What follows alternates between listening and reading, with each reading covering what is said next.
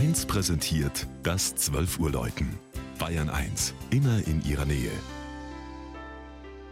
Es ist 12 Uhr. Das Mittagsläuten kommt heute aus Murnau in Oberbayern. Georg Impler war im blauen Land unterwegs und hat die St. Nikolauskirche besucht.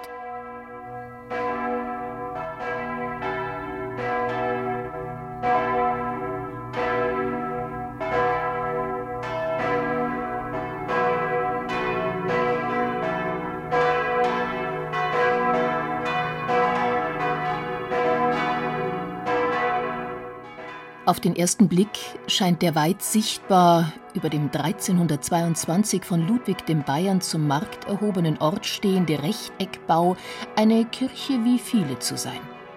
Der geschweifte Westgiebel und der Zwiebelhaubenturm fallen zwar auf, verraten aber noch nichts von der Überraschung, die den Besucher im Inneren erwartet.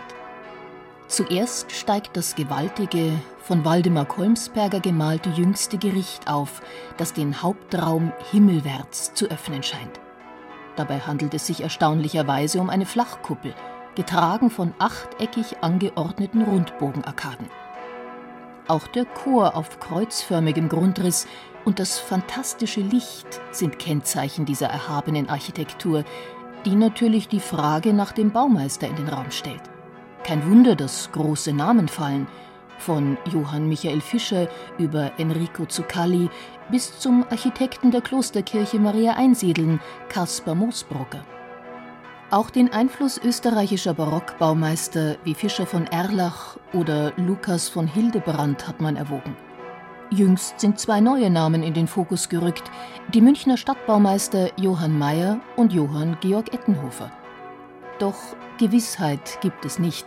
Die Baurechnungen sind durch Brände und Säkularisation verloren gegangen. Umso besser ist man über den Gießer der fünf Glocken informiert.